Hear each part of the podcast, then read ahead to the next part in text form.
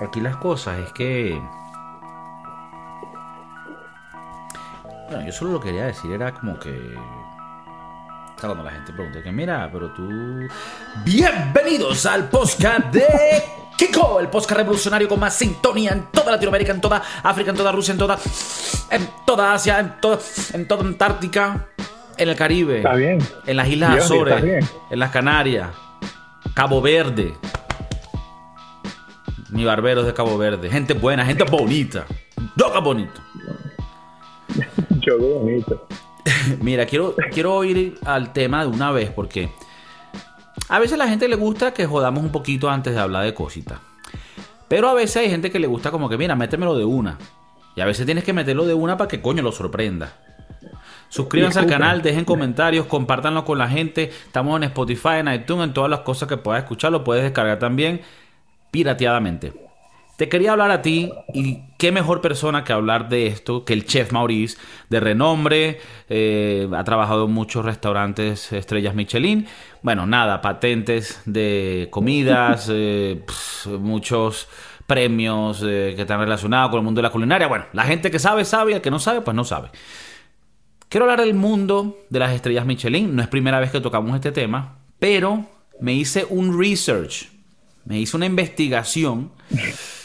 Esta vez we actually did it. Sí, habíamos hablado de, las- de las estrellas Michelin y del sistema atrás de esto, pero bueno, hoy vamos a hablar un poco más en detalle y perfecto que el chef Maurice ha trabajado en restaurantes de estrella Michelin. En estos momentos trabaja en un restaurante donde están intentando que le den estrellas Michelin, entonces él sabe cómo es la huevona y de las cosas que yo le digo, él también va a nutrir con las experiencias que ha tenido en la cocina y en los restaurantes. Entonces, bueno, ¿En qué es lo que me voy a enfocar más en, este tema? Es los agentes de las estrellas Michelin. La historia, bueno, les daré una historia pequeña. Michelin viene de los cauchos Michelin, porque bueno, eh, esos cauchos eran los que llevaban los primeros carros que se construyeron en Estados Unidos. Y entonces ellos recorrían todas las carreteras de Estados Unidos. Y entonces ellos hacían una guía, porque cuando recorrían las carreteras hacían una guía de cuáles eran los mejores restaurantes en la vía y etcétera, también los mejores alojamientos. Entonces, bueno, eso agarró mucho fervor y ahora una cosa que es, que es Michelin, que tiene que ver con cauchos, hoy en día está relacionada con la mejor guía de comida del mundo o por lo menos la que se, la más prestigiosa, la que te da más caché si tienes las estrellas. Bueno, entonces te voy a una guía. Eh, ¿Sabes cuándo es que sale la guía, Chef Maurice? Depende del país. En Todos los Estados países Unidos. tienen fechas diferentes. En Estados Unidos también depende del estado. Por ejemplo, nosotros en California la tuvimos en diciembre. Generalmente es en, a finales de noviembre, pero este año fue en diciembre. Ok, una vez al año. estados, Sí, una vez al año. Florida creo que fue en junio o julio del año pasado.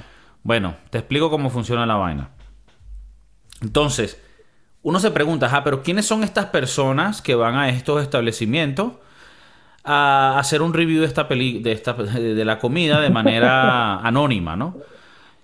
Y yo también me pregunto, pero y también cómo se consiguen a estas personas, o sea, cómo se contratan. Entonces, bueno, hice un poquito de research, ¿verdad? Tuve que contactar gente, hablar con los altos mandos y bueno, les voy a dar la información de cómo funciona esto. Las estrellas Michelin, esto estoy seguro que el chef Maurice lo sabe, se, se, se dan basado en tres criterios. Eh, disculpa, en cinco criterios. Esos cinco criterios, ¿cuáles son? Uno es la calidad de la comida. ¿Ok? El segundo, la personalidad del chef. Y esto está reflejado en la experiencia de, de, de la comida. O sea, la personalidad del chef no es que el chef, no es que necesariamente tengas que hablar con el chef y, y que tenga buena personalidad, sino que el chef refleja su personalidad en tu experiencia en general en el restaurante. O sea, la decoración, el sonido, hay música, el ambiente, todo eso. Eso es la, la- la segunda cosa. Tercera cosa, value for money. Valor por tu dinero. O sea que, aunque son lugares súper caros, ah, sí toman en cuenta si lo que estás pagando lo vale. Y lo vale, bueno, vamos a Sabemos ver. que tú lo vales. Yo lo valgo, tú lo vales. Pero bueno, voy a querer tu opinión después si es que las estrellas también lo valen. Pero bueno, seguimos. La cuarta cosa en el, en el criterio es la consistencia. O sea, que esto se refiere a que tienen que ejecutar estos platos consistentemente y que no a veces les salga bien, a veces mal. Y por último, lo más importante, pero que también es una de las cosas que se toma en cuenta, es el sabor de la comida. O sea, qué tan rica estuvo la comida. Que, o sea, no es lo mismo que la que hablamos de primera, que es la calidad del producto. La calidad del producto es más los ingredientes. El sabor es ya el plato combinado ya en fusión completo, si te hace un orgasmo en tu boca o no. Entonces, estas son las, las cinco cosas. Calidad, personalidad, eh, valor por dinero, consistencia y sabor. Entonces, ¿cómo funciona esto? Hay 90 inspectores secretos en el mundo, que son los agentes de Michelin o los inspectores Michelin. Y claro, estas son informaciones que se sacan de diferentes eh, lugares que entiendan que esto no está público. O sea, eh, esto es algo tan secreto de quiénes son los que van a los restaurantes a valorarlos que no se sabe quiénes son y su sistema, cómo funciona todo, es bastante secreto. Lo que pasa es que, bueno, yo obviamente, como somos parte del podcast, tenemos contactos y hemos conseguido algunos bits and pieces eh, de cómo más o menos funciona ese, ese gremio. Entonces son más o menos 90 inspectores en el mundo, 15 de ellos están en Francia, 10 en Estados Unidos y el resto, que son 65 que quedan, están en, en todo el mundo, pues, en los países donde hay estrellas Michelin, no todos los países hay estrellas Michelin. Me parece curioso que 15 estén en Francia, porque esto es mamagüevo, o sea, de todos necesitas 15 nada más para ti. O sea, ni siquiera es 15 para Europa, no, no, no, 15 para Francia. Eh, pero bueno, eh, eh, son, por más que uno tenga sus pensamientos, el chef Maurice me dirá que esa gente tiene su, su, valor en el mundo de la, de la cocina, obviamente. 10 en Estados Unidos, que es otro mercado fuerte, y el resto del mundo. Entonces, primero, voy a terminar de, explicar lo que pasa y luego quiero que añadas tú. Si tú quieres volverte parte de esto, mínimo necesitas tener un título universitario en el área, hostelería, eh, eh, comida, eh, cocina, cocina, etc. Y tienes que tener 5 años de experiencia, nada más para poder aplicar. De los que aplican, solo el 0.2% consiguen el trabajo. O sea, casi nadie. casi nadie lo logra. Si lo consigues, tendrás seis meses de training, que es en París, donde tienen su sede principal. Luego te dan otro training en otro país para que aprendas como el sistema en este otro país. Y luego haces otro training en tu país local, porque cuando tú te inscribes, tú vas a representar más o menos tu, localidad. Si tú eres de España, tú, entonces tú vas a, en España a ir a los restaurantes de España. O sea, lo hacen local, de tal manera que tú viajes dentro de tu país. Ok, esto es cómo funciona. Tengo otras cositas que voy a hablar de cómo podemos darnos cuenta quiénes son inspectores, porque son muy secretos, son muy, ¿sabes? Van, van muy por debajito. Pero bueno, eh, primero, Chef Maurice, ¿sabías algunos de estos datos? Eh, y si sí lo sabías, y, puedes añadir a esto, por favor, que tú eres aquí el experto en esta materia. No, cuando trabajé en estos restaurantes Michelin, literalmente los cinco puntos que, que me diste al principio, o que diste, eh, es por lo que vive en cada restaurante. O sea, porque todos los restaurantes, ya sea de quien sea, tienen su personalidad, que es proveniente de esa persona, de ese chef. La calidad del producto era diaria. Estoy jodido. La calidad del producto era, o sea, diaria, eh, venían de las mejores granjas de la ciudad o, del pueblo o, hasta del país y proveían los mejores productos. Entonces, y en los que trabajo hoy en día es igual. Eh, nosotros vamos a los mercados y, tratamos de agarrar el mejor producto que tenga esa, ese, esa granja, por decirlo así. Así que sí, el, el, la calidad del producto, la personalidad del chef, yo trabajo en uno tailandés donde literalmente la personalidad del dueño, del head chef, se ve, porque son, ella dice que son eh, platos de su infancia, de su familia. Y bueno, ella los está representando en los mismos sabores con productos californianos. Entonces, definitivamente ves eh, la personalidad del chef. Y en todos estos restaurantes tienen ese, ese factor. He ido a comer restaurantes donde el menú es un poema. Y es porque la tipa, la chef, le encanta escribir poemas. Entonces, eh, tú vas leyendo el poema y el poema te va diciendo que es cada plato. Que es, es, es cheesy, pero bueno, la representa ella. Valor por dinero. Verga, esa, esa es la difícil, porque sí, sí, tenemos que dar el mejor producto, el mejor valor a la persona que se está gastando mil dólares en comer ahí. Entonces, definitivamente, eh, tú sientes que le estás dando el valor necesario para que lo valga. Ese plato lo vale. Entonces, por eso son tan perfeccionistas. Por eso, en el otro punto, eh, la consistencia. Yo en los, en los meses que estuve en España, todos los platos salían igualitos todos los días y si la más mínima, el más mínimo punto de salsa estaba desalineado, el plato regresaba. El plato no llegaba a la mesa y tenías que volverlo a empezar. Eh, entonces la consistencia sí es notable. Cuando tú vas a comer estas experiencias, tú estás con, con tu novia, con tu novio, y les están sirviendo los mismos platos. Y los mismos platos son, o sea, como si pusieran un espejo. Es el mismo, porque son tan perfeccionistas que todo se tiene que ver igual.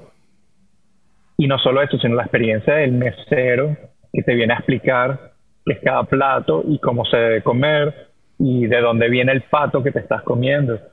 Y, eh, o sea, y todo tiene que ser, carajo, se lo tiene que aprender.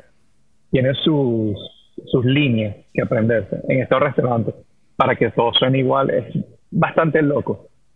Pero bueno, por eso los tres estrellas Michelin son tan perfectos. O sea, en ese sentido muy se cagan de la risa contigo y entonces tienen, ¿sabes? Al final son mesoneros o meseros y se tienen que ganar eh, y les gusta.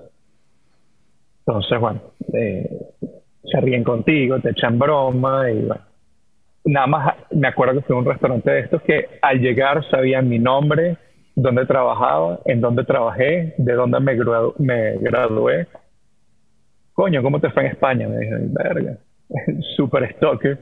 Pero bueno, eso también es el, parte de la, de la experiencia, pues. Ya tú fuiste a un restaurante a comer y cuando ellos te recibieron, te recibieron con datos tuyos de dónde estudiaste y eso. no, es un poco... Es un poco stalker, pero te... Tipo, yo sé que te buscan que si en Facebook. Te ponen Kiko. Y entonces hay gente que pone sus trabajos o fotos y entonces ellos más o menos te están estoqueando. Y entonces cuando, cuando llegué, me, me felicitaron por mi cumpleaños, eh, aparte sobre una posición nueva. Y me preguntaron, o sea, en las escuelas que estudié y todo. O sea, fue medio estoque, pero coño, te hacen sentir que, o sea, que tú lo vales. Supieron que eras chef. Correcto. Bueno, tú también, hoy en día ya tengo eh, mi posición me da un, o sea, en mi compañía me da una, un email por tener la posición de su chef. Entonces, cuando hago reservaciones de, cualquier restaurante y ellos ven el email, ellos saben, ah, coño, este carajo trabaja en tal y tal restaurante, eh, posición tal, y entonces, bueno, te tratan bien y, tienen una, una, atención extra. Ok. Privilegio de, ser chef.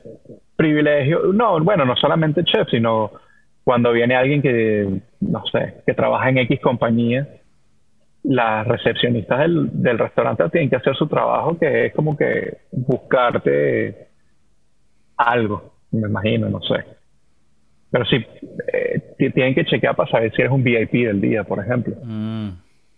Si eres alguien con plata, si eres amigo del dueño.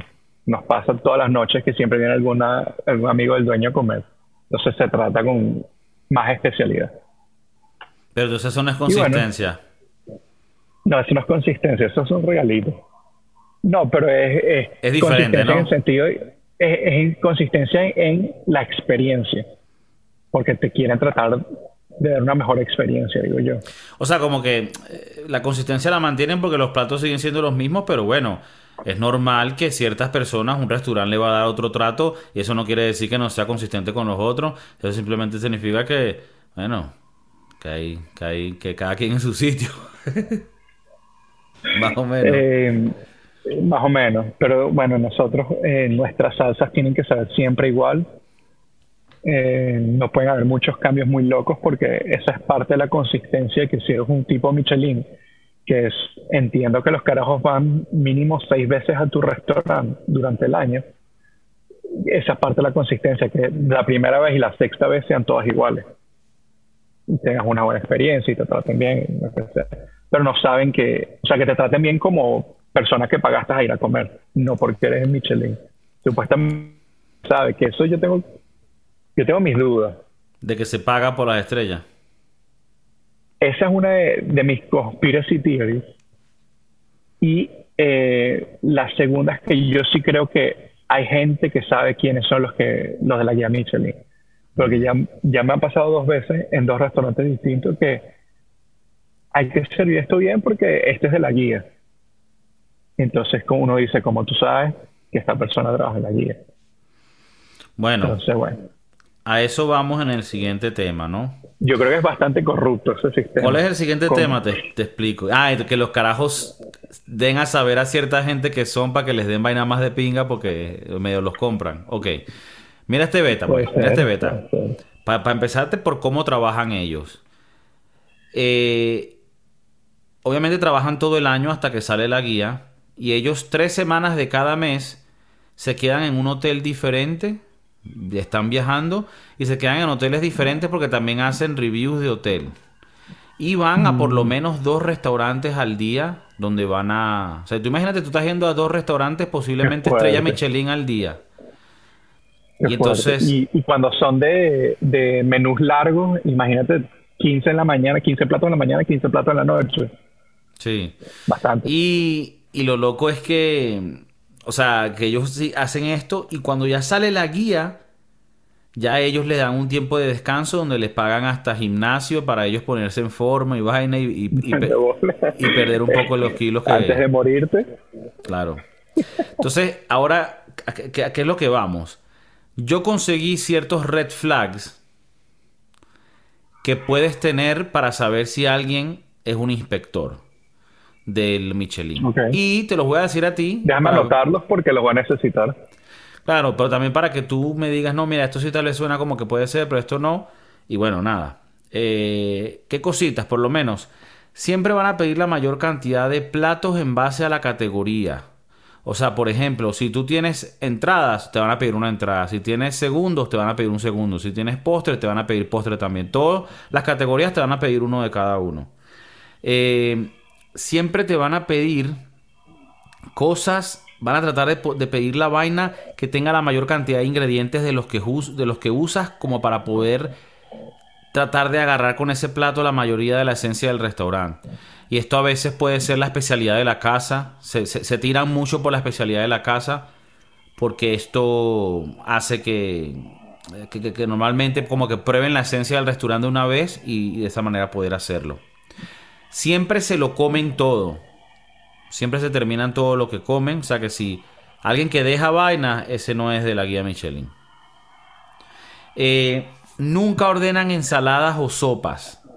Porque les parece muy simple y es como perder el tiempo para en realidad encontrar las vainas que, o sea, que, puedan dejarles saber a ellos qué tan duro sea este restaurante. Entonces, eso, no sopas, no ensaladas, ¿qué coño? Me parece fino. Eh, creo que estaría de acuerdo con la mayoría. Porque los he visto.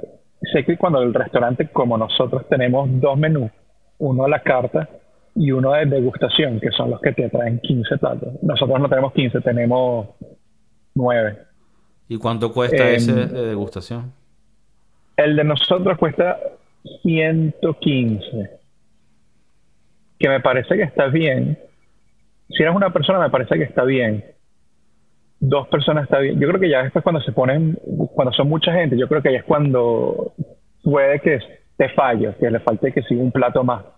¿Por qué? Porque no, no es que te multiplican el plato. Si son tres, cuatro, no, es que si te son seis personas, ponte, si son seis personas, en vez de dar una, una porción de algo, damos dos para que tres coman de un plato y tres coman del otro plato. O sea, que tú dices que si vas tú solo o con alguien te van a dar más. O... Al revés. O sea, sí, lo que... Porciones para uno o dos personas también. Yo creo que es cuando vas con mucha gente, donde las porciones pueden que sean un poco pequeñas, depende también de la gente. Bueno, pero un poquito, chimbo que, un poquito chimbo que no multipliquen la vaina equitativamente, ¿no? Claro, nosotros o todos estos restaurantes tratan de hacerlo para que todo el mundo puede, pueda probar. Claro, cuando tú dices un menú de degustación, son generalmente dos o tres cucharadas de algo. No es que te vas a comer todo el plato. Porque parece que lo estás compartiendo con tres, cuatro, cinco personas. Nosotros también hacemos fiestas grandes, 20, 25 personas. Terminan pagando 25 mil dólares y comieron nada. El otro día eh, no, nos hicieron, no, el otro día nos hicieron, nos compraron el restaurante por un día, por decirlo así. Esta compañía pagó X eh, cantidad de dinero porque nosotros cerráramos el restaurante nada más para ellos. Y ellos dijeron, bueno, damos eh, no sé cuántos miles de dólares, pero lo que queremos es esto. Y yo vi el menú y todo lo que querían era como que pasapalo. Y era burda de plata lo que pagaron. Entonces, bueno, pero es a ella, a ellos, ¿no? Nosotros les dimos como que un... ¿Cómo es que se llama esto? Como que, mira, nosotros cobramos esto. Pues, claro, nosotros cobramos esto por tanto, tanto, tanto. Y ellos dijeron, no, nosotros queremos esto. Y se les hizo y lo que pagaron por pasapalos creo que fue burda de plata. Y que mira, tenemos aquí salmón, tenemos pescado, tenemos ramen. No, a, nosotros nos pones puros pequeños. Pequeños, exacto. Y me cobran lo mismo. ponte a gastarte 10 mil dólares en pequeños. Ya. Heavy. Bueno, entonces mira, te digo una, unas más, unas más de estas. Eh, ¿Qué pasa? Ellos no toman notas.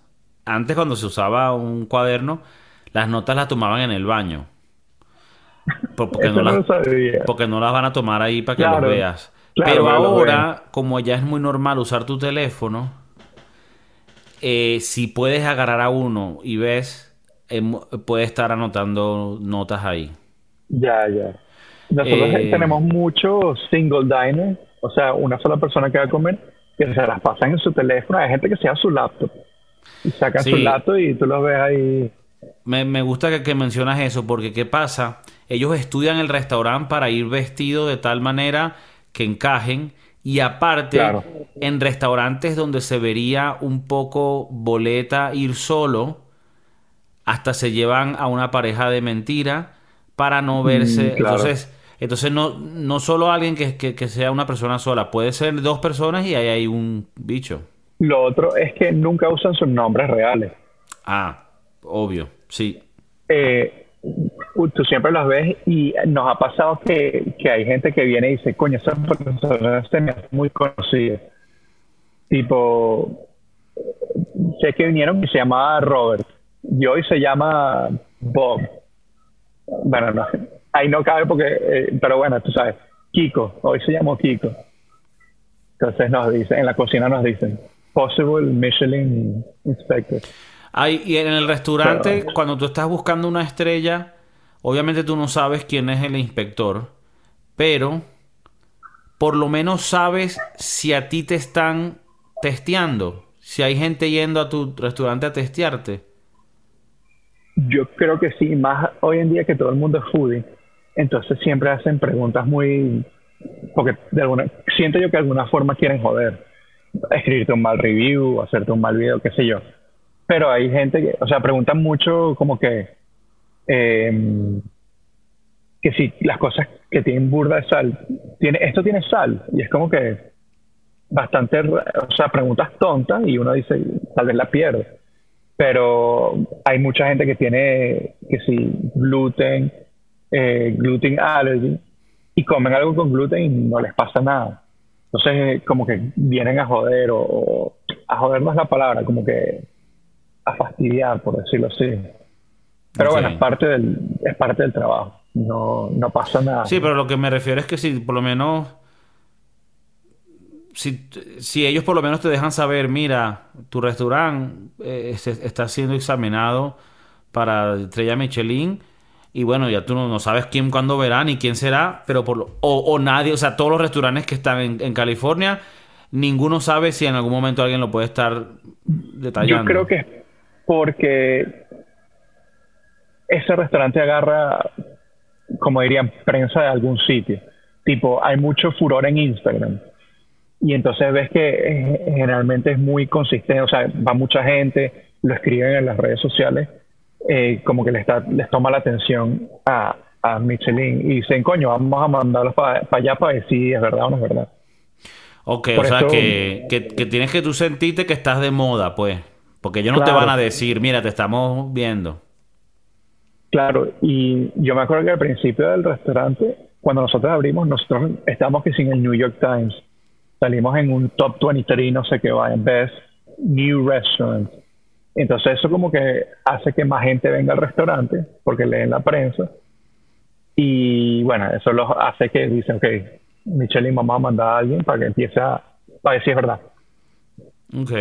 Bueno, y échale bola cuando un restaurante sienten que, coño, no, este restaurante puede ser estrella Michelin. O si ya tiene una estrella, pero le quieren añadir otra más. Entonces, la federación manda a dos inspectores más que terminan de confirmar la vaina. Claro, claro. Entre más arriba el, el rango, me imagino que más gente tiene que ir a ver si es verdad. Pero yo creo que cuando ya tienen la tercera estrella por tan, bueno, no, tiene sentido. Si tienes la tercera estrella por 20 años, tiene sentido que sigas mandando a, a tres o cuatro inspectores al año para que corroboren esa tercera estrella. Claro. No como que, bueno, ya es 25, vamos a mandar uno. No, y si, y, si, y si alguien dice, coño, mire, yo creo que le tenemos que quitar una estrella, tienen que ir dos inspectores también a ver si, pues, si se le va a bajar la estrella. Entonces, bueno, es interesante porque esto no se, hable, no se habla mucho en general y no se conoce este mundo mucho. Hay historias en que hay varios chefs que se han matado porque pierden una estrella. Se han suicidado. Entonces, hay una historia, ahorita no me acuerdo el chef, en Francia, donde su restaurante perdió la tercera estrella y el dicho se mató en la oficina del restaurante fuerte, se metió un tiro, creo que fue. La, o sea, bastante. Creo que hay un documental o una película, no estoy bien seguro. Y no me acuerdo el nombre del, chef tampoco, pero es burro de famoso. Entonces, ¿qué pasa? Cuando te quitan la estrella, la gente se arrecha y te tratan peor porque tienen que volver a subir ese nivel, ¿no?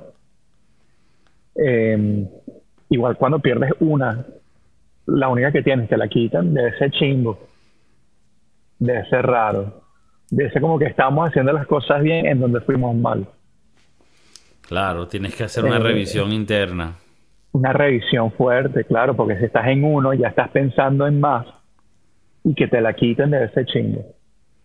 ¿Cuál y si te la dan... No, te iba a preguntar ¿qué, estrella piensas tú que dolería menos? ¿De la 3 a la 2, de la 2 a la 1 o de la 1 a la 0? La que dolería menos.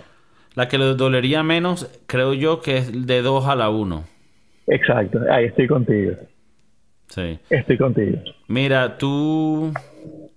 O sea, cuando a ti te dan una estrella, ponte que este año el restaurante sale en la guía, tiene una estrella. Ya eso significa que el año que viene, él, si sigue manteniendo el nivel y los inspectores van y tal, él le van a dar otra estrella en esa guía. O sea, ¿ahora se convierte parte de la guía o no? O sea, con uno ya te conviertes parte de la guía aunque te la quites, vas a seguir saliendo en la guía, porque ya eres parte como de la comunidad, no sé, no sé cómo describirlo de otra forma, eres ya parte de la guía, por decirlo así. Em, pero, ¿qué fue lo otro que me dijiste? O sea, que si esto, o sea, lo que quiero decir es, tú apareces ahora en la guía esta y todos los años van a seguir chequeándote para ver que todos los años sigas estando con eso. Claro, y yo creo que si quieres subir de uno a dos y de dos a tres, tienes que cambiar vainas a mejor, cambiar los platos. O sea, no puedes seguir con el mismo plato, los mismos cinco platos de tu menú de por vida. Puedes seguir y te vas a quedar en uno. Pero si quieres avanzar en ese aspecto, tienes que hacer eh, otros platos. Tienes que mostrar otras técnicas. Eh, claro, pero digo, por lo menos mantenerte con una pero todos los años tienes que probarte. Todos los años tienes que probarte para mantener esa una. Claro, ya los si tú ganaste la una este año, ya los inspectores van a seguir yendo a tu restaurante. Y en ah, ok, ya si tú ganaste un año, ellos siguen yendo. Y, y cuando en la guía aparece cada vez, cada año que sigues estando ahí, mira, estuvo en el 15, en el 16. Claro, claro. Va a salir Kiko's Restaurant una estrella todos los años. O sea, la guía sale todos los años, tú vas a seguir saliendo con una porque eres parte de esa, guía. Mm.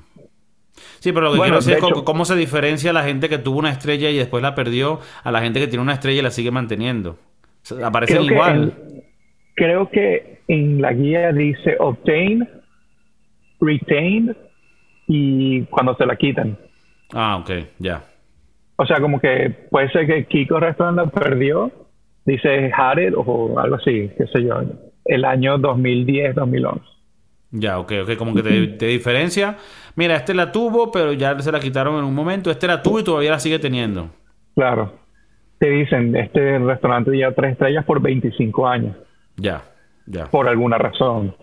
Ok, ok. Bueno, Nosotros en. España mo- teníamos 25 años con la tercera estrella, cuando yo estaba. El carajo sigue. El tío Martín sigue con las tres estrellas en ese restaurante donde estaba. Ya. Creo que es el, el, el chef con más estrellas Michelin en España. El tío Martín. Un beso al tío Martín. En la cabeza, en la punta de la cabeza. Agárrate la cabeza. Coño, me parece loco porque este mundo la gente no lo conoce, pero bueno, es calidad para la gente que no sabía. Recuerden, si ustedes van a montar un restaurante y quieren saber cuáles son la- los criterios especiales, son cinco. Calidad del producto, personalidad del chef, eh, valor por, por dinero, consistencia y sabor. Así que bueno, métanle sabor a esa vaina y sabor a su vida Ya, en general. pero no todos los restaurantes son... No todos los restaurantes van para la guía Michelin. O sea, yo si pongo mi taberna no quiero... ¿Sí me explico? No, te, te, te explicas, pero siento que no estaría mal usar este- estos mandamientos para tener una vaina de pinga. ¿No crees? O sea, creo que así tú no quieres hacer de estrella Michelin, Claro. estos cinco mandamientos me yo, parecen... yo son- creo que si, si tú empiezas a ir entre los cinco mandamientos, si tú empiezas a, a indagar en ese mundo, ya es porque quieres algo más. No, porque si tú haces un restaurante bueno, estoy seguro que vas a querer tener una, una buena calidad de, de los ingredientes, Claro, una buena personalidad. Esa es la primera. Que, que seas consistente y que haya buen sabor. Ahora, que no, que no lo vas a hacer tal vez con el look este super gourmet que cuesta 170 dólares por, por tres huevonaditas, bueno. Pero lo vas a hacer más orgánico, más de pinga, más... mm, coño, más, digo yo, no obrero, sino más... mm, Más del pueblo, para todo. Bueno, eso es lo que, eso es lo que quiero yo. Pero bueno, estoy, la, estoy con- concuerdo contigo, camarada. Camarada. Y para los camaradas que nos escuchan, si les pareció interesante este tema, coño, díganlo en los comentarios. Si, si conocen otros datos de esto, si tienen alguien que ustedes conozcan que saben que es un inspector, no nos digan su nombre, pero díganme, mira, yo conozco y ellos dijeron esto y esto es verdad, esto es lo otro. Eh, nada, déjenos saber. Los queremos como siempre sintonizados todos los martes y viernes con estos podcasts. El chef Maurice, desde Florida, un gran abrazo, hermano. Peace.